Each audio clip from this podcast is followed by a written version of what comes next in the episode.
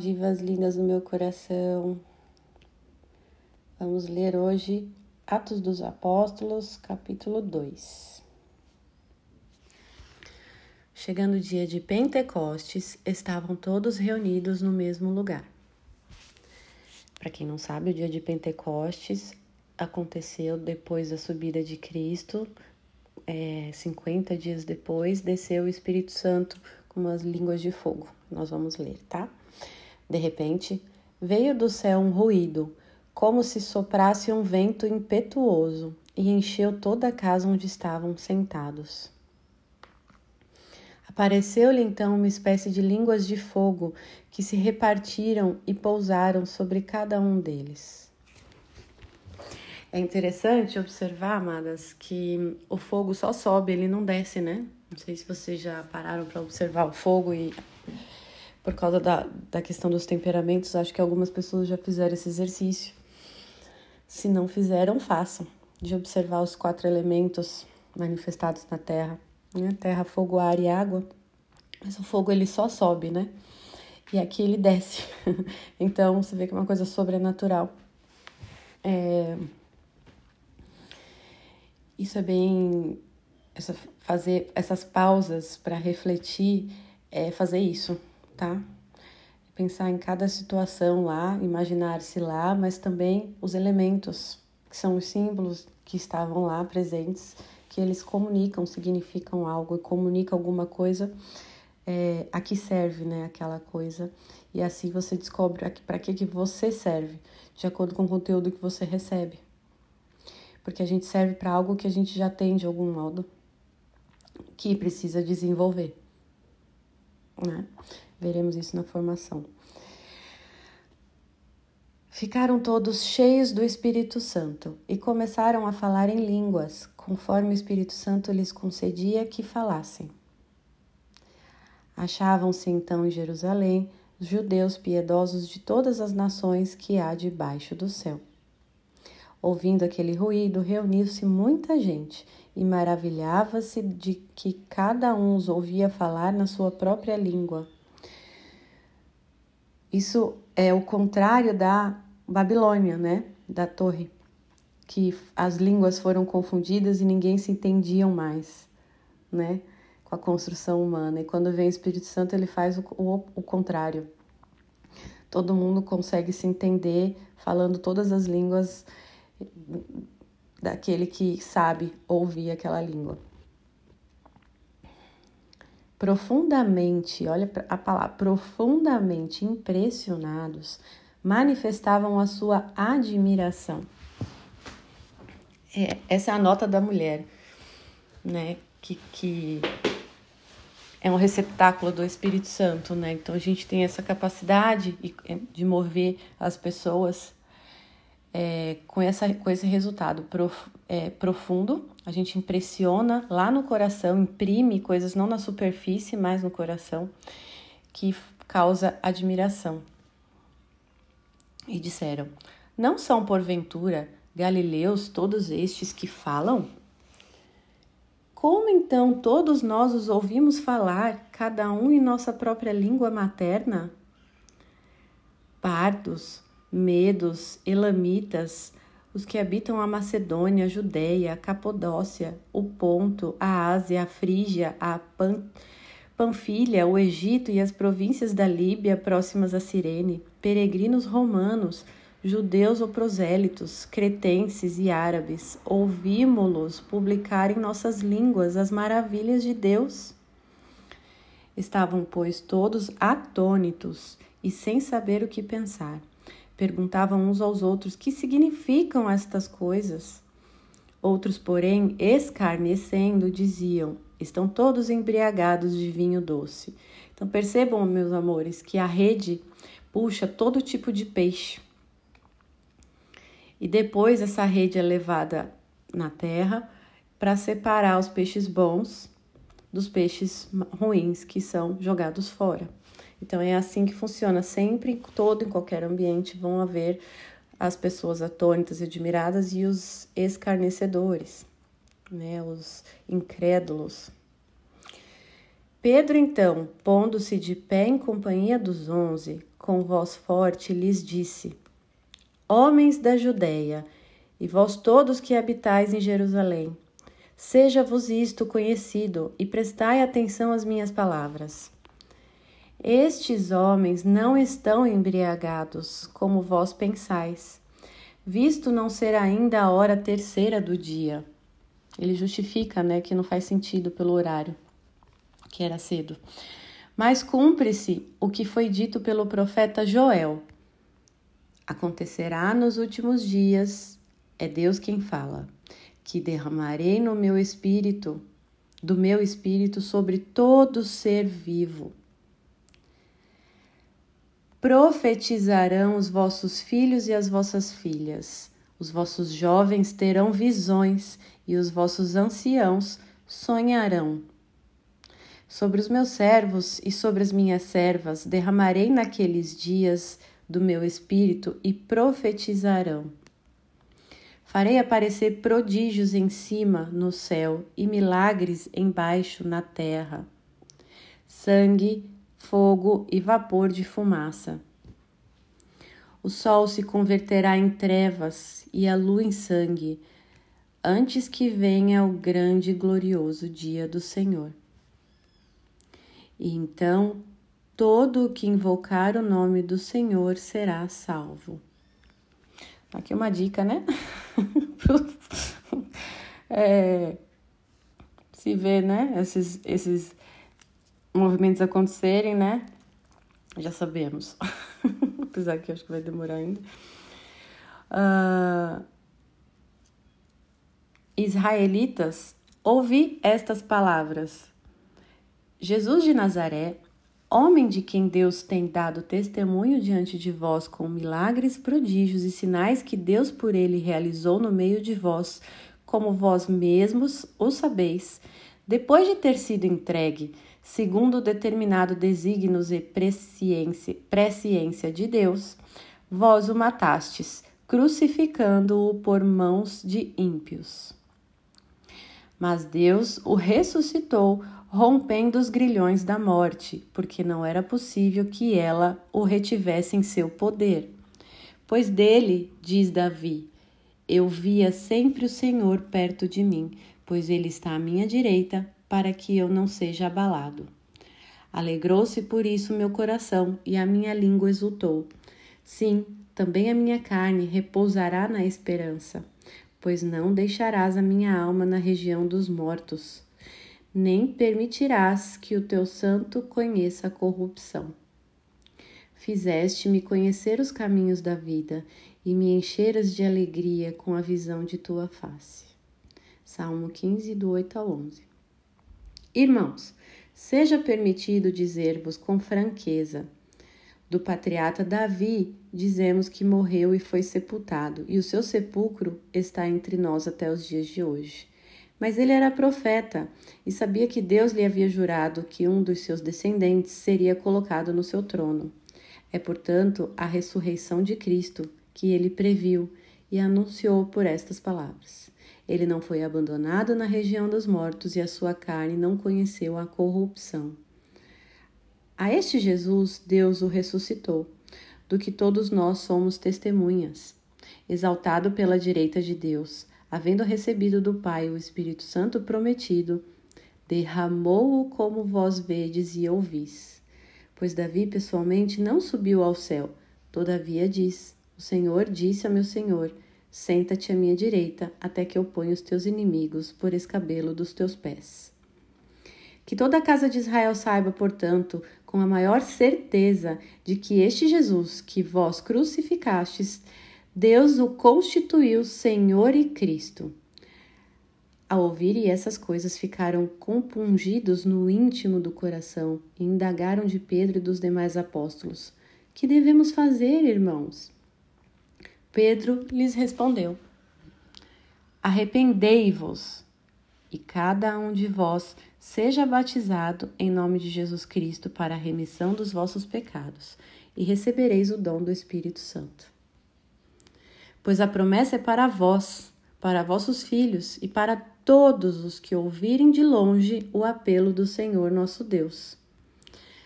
Ainda com muitas outras palavras, exortava-os, dizendo: Salvai-vos do meio dessa geração perversa. Os que receberam a sua palavra foram batizados, e naquele dia elevou-se a mais ou menos três mil o número dos adeptos. Perseveraram eles na doutrina dos apóstolos, na, na reunião em comum, na fração do pão e nas orações. De todos eles se apoderou o temor, pois pelos apóstolos foram feitos também muitos prodígios e milagres em Jerusalém, e o temor estava em todos os corações. Todos os fiéis viviam unidos e tinham tudo em comum vendiam as suas propriedades e seus bens e dividiam-nos por todos, segundo a necessidade de cada um. Unidos de coração, frequentavam todos os dias o templo, partiam o pão nas casas e tomavam a comida com alegria e singeleza de coração, louvando a Deus e cativando a simpatia de todo o povo. E o Senhor cada dia lhes ajuntava outros que estavam a caminho da salvação. Então, esse é o capítulo 2. Atos dos Apóstolos é mais. Você vê que ele é, é muito claro e por isso é o primeiro que pede para ler, porque narra a história, explica, coloca os argumentos lógicos, racionais para se acreditar. Então, esse é um início né, que todos nós no início precisamos. É, conhecer e entender a razoabilidade possível, porque Deus é razoável. Ele quer que nós conheçamos, né? Então ele ele compõe toda a sua seus atos é, de uma maneira perfeita para que a gente possa conhecer a ele, né? Então, é, alguns comentários, é, o derramamento do Espírito Santo, a, os apontamentos que jovens terão visão, anciãos sonharão, é, que profetizarão, né? Então isso tudo precisava acontecer, esses prodígios dessa ordem mais sobrenatural, para que a mensagem cristã fosse até os confins da terra. Você vê que em uma palavra ali, 3 mil pessoas vieram. Imagina essa quantidade todos os dias, né? E assim a Igreja Mãe Universal está em todo mundo, né? É realmente um milagre. Então, e era necessário esses prodígios sobrenaturais, que hoje não é mais, né? É, os, os apóstolos é, faziam milagres, existia toda essa, essa comunicação mais sobrenatural direta, né? Para que se alastrasse. que mais? Então, é, foi dito como que vai ser a volta de Jesus, eles explicaram é, o que eles fizeram e é interessante perceber as palavras o tempo todo falando da, da profundamente, do íntimo do coração. Então, a palavra ela, ela é como uma espada que atinge e divide o seu coração é, como uma chama de fogo lá no profundo que toca, imprime. O Espírito Santo é assim, ele toca, imprime na gente coisas que nunca se esquece. E tô querendo ressaltar esses pontos porque é nossa missão ser assim, sabe? Manifestar o Espírito Santo. Manifestar esse fogo que sobe, né? mas ser esse fogo que está aqui embaixo. então, depois que Pedro fala tudo ao ponto de tocar, ficaram compungidos no íntimo do coração, a ponto de indagar, não mais questionar, mas indagar o que devemos fazer. Ou seja, quando a pessoa faz essa pergunta é porque ela já criou naquilo, aquilo já está certo, já imprimiu no coração, já clareou, e ela só quer saber o que fazer para é, se, se conformar com aquela situação. E o, fa o, o fazer, meus amores, é, o primeiro é se arrepender. Se arrepender. Na formação eu vou explicar a diferença de remorso e arrependimento, o que é arrependimento verdadeiro, como é importante o ato de arrependimento e o batismo, né? E ele deixa claro que a promessa é para todos, para todos que ouvirem a palavra. Depois ele exorta para se livrar dessa geração perversa. A geração perversa ela é constante, ela está sempre aqui em todos os tempos e épocas. Então, a nossa geração perversa, nós já sabemos aonde está, né? O que que é, né? É, são as ideologias, o anticristo e toda a negação e as manifestações várias dessa negação, né? Seja o, a sexualidade líquida, a vida líquida, né? Como Bauman fala bem, seja o comunismo, seja o materialismo, né? É, se apegar nas coisas em si mesmas, seja a fofoca, né? A inveja. E aí, eles acolheram esse pedido, se arrependeram, se batizaram e, se per e perseveraram na doutrina dos apóstolos. Então, cada dia você toma uma decisão. Se todo dia você toma a mesma decisão para uma, uma mesma direção, você vai se tornando aquilo. Então, se todo dia você decide procrastinar, é, ficar distraída rodando rede social, notícias, é, e se distrair o tempo todo de si mesma para não se pôr no trabalho, né? Você vai se tornando né, essa coisa superficial. Então eles perseveraram na doutrina.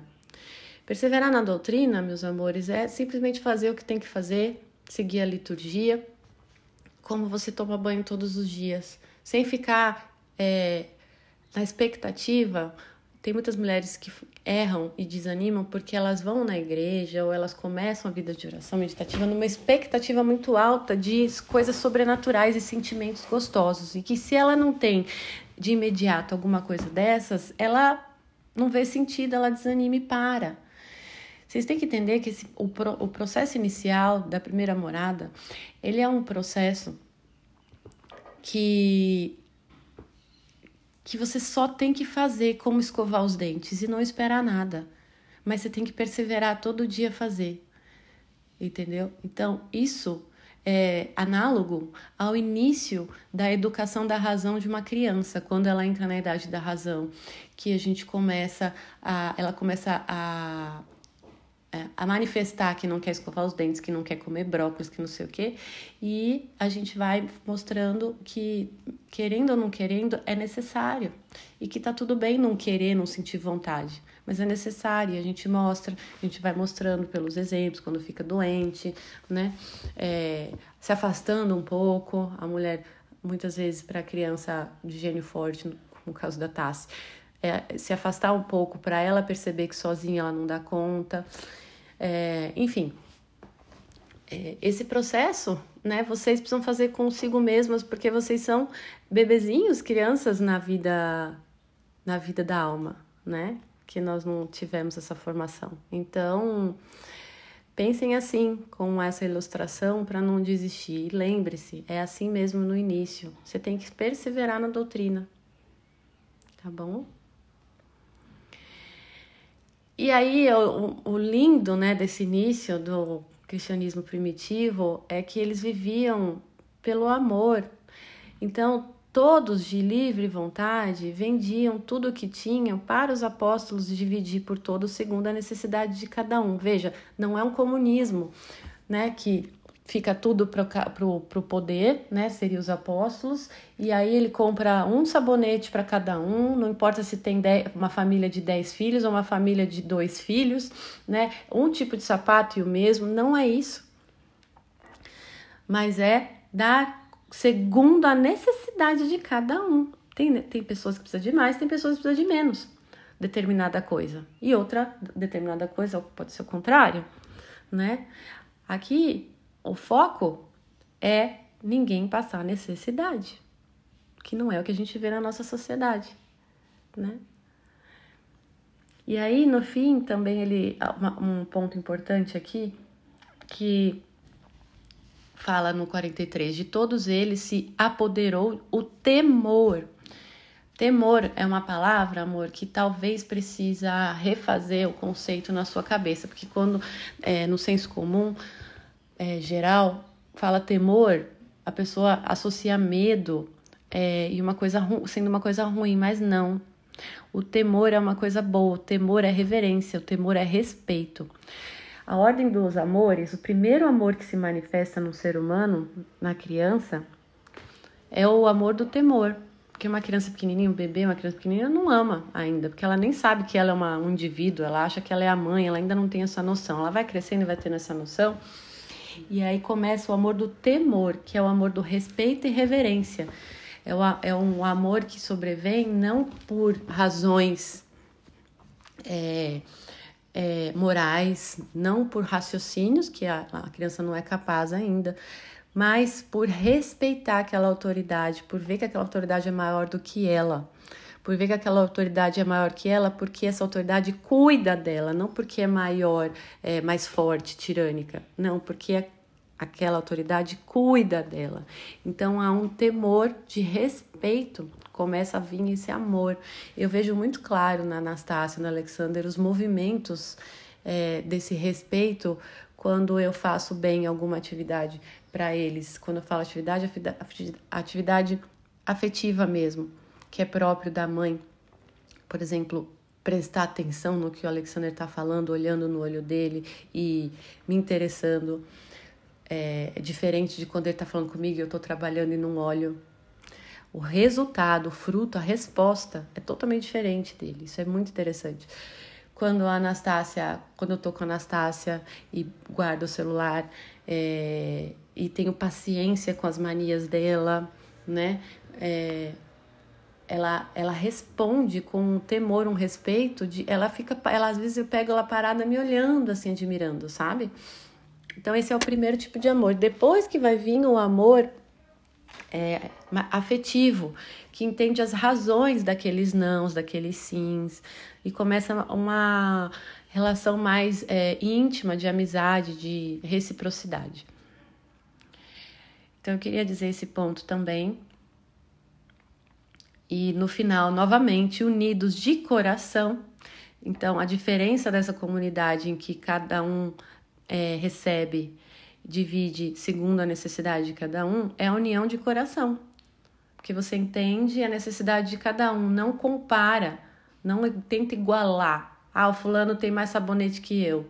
Não é justo. Não existe isso. Isso não é união de coração. Isso é união de humana, propriamente só humana, razão. E a nossa razão, nossa carne, a, a humanidade foi corrompida está nas mãos do príncipe do mundo que tomou posse de, deste mundo, que é Satanás.